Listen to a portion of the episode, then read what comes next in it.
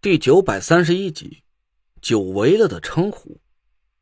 就在咖啡厅坐了不到两个小时的功夫，我的手机不停的响起，一会儿是庄小龙报告一下曹叔的动向，一会儿又是胡小蝶发来消息，说最后还剩了三个 DNA 样本，由于目标人物似乎是有了警惕性，采集不易，要求我多给他点时间。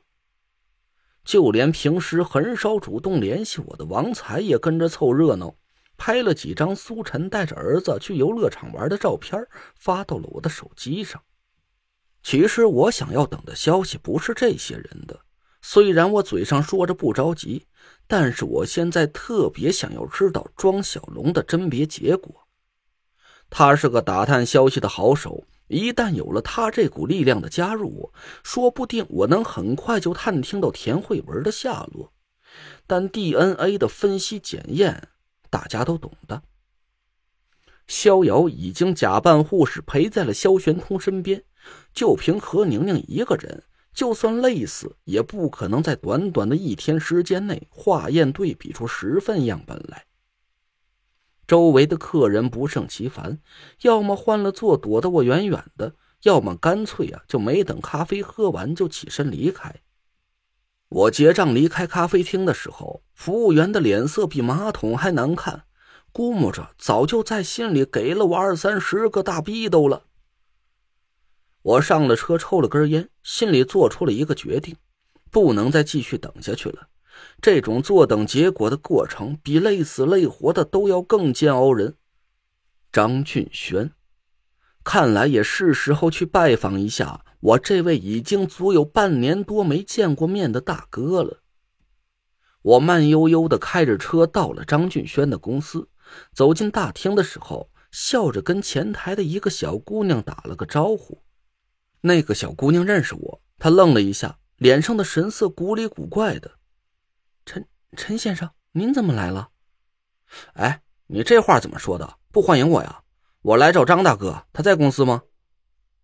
我厚着脸皮跟小姑娘打哈哈，她吭哧了几声，悄悄的看了看楼上。嗯，不，不欢迎。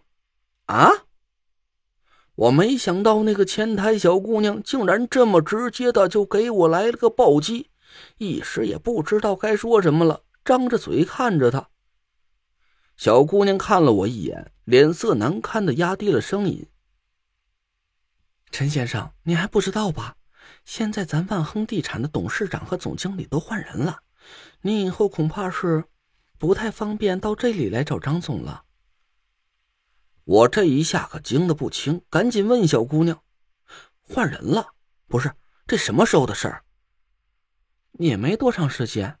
哎呀，我和你直说了吧。”就是您大张旗鼓的结婚闹得满中州城里风言风语的那一天，咱张总听到这消息就气坏了，他当着所有员工的面说要和你恩断义绝，以后他没有你这个兄弟，也不许你踏进万亨地产一步。小姑娘一边说一边瞟了我一眼，那眼神就别提多鄙夷了。我干笑了一声，朝楼上的办公室看了一眼，我看这里的员工都没换人呢。那你们现在的董事长和总经理都是谁啊？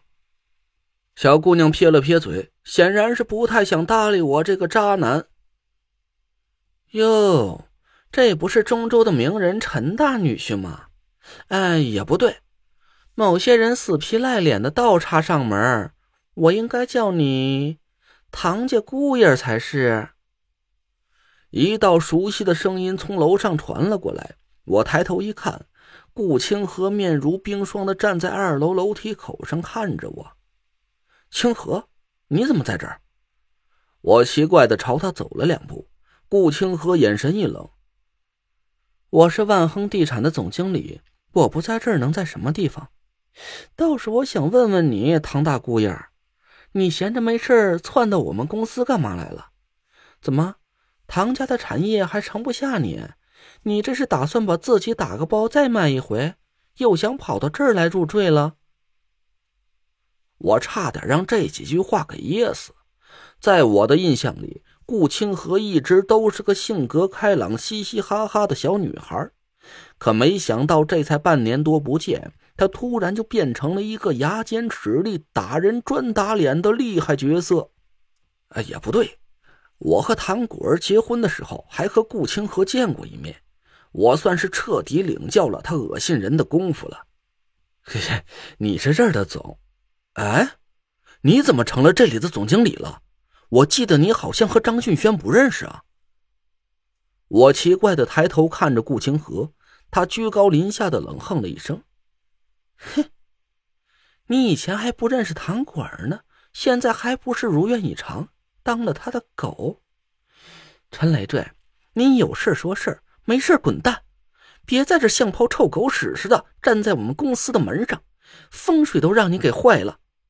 哎哎，有事有事我。”我买房子行不？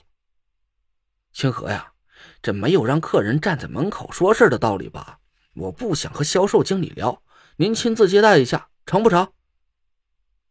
顾清河冷眼看了我好一会儿，转身回了办公室。我赶紧跑上楼，跟着他进了屋。开着门，别把我的办公室熏臭了。顾清河铁青着脸坐进了老板椅里，我讪笑了一声。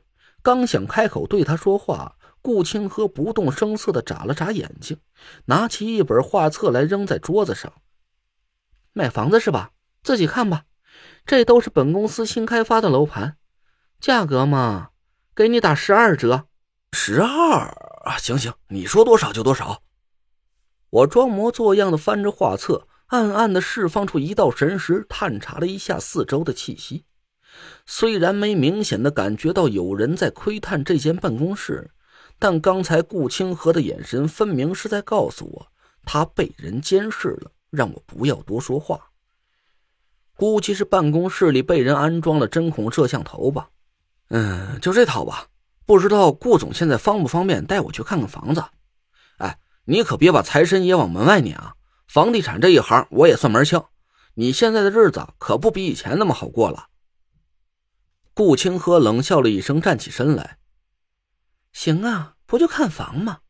既然唐大姑爷体谅我们的难处，那最好不过了。开你的车，油钱饭钱都是你出。得嘞，乐意效劳，走着。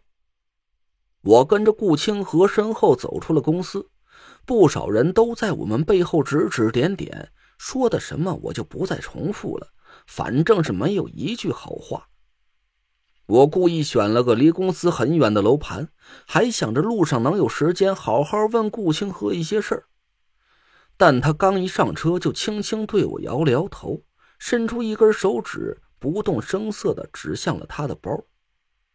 我顿时就明白了，一边开车一边没话找话的和他闲聊。顾清河对我带答不理的，直到到了楼盘下车的时候，他不小心。把包落在了后座上。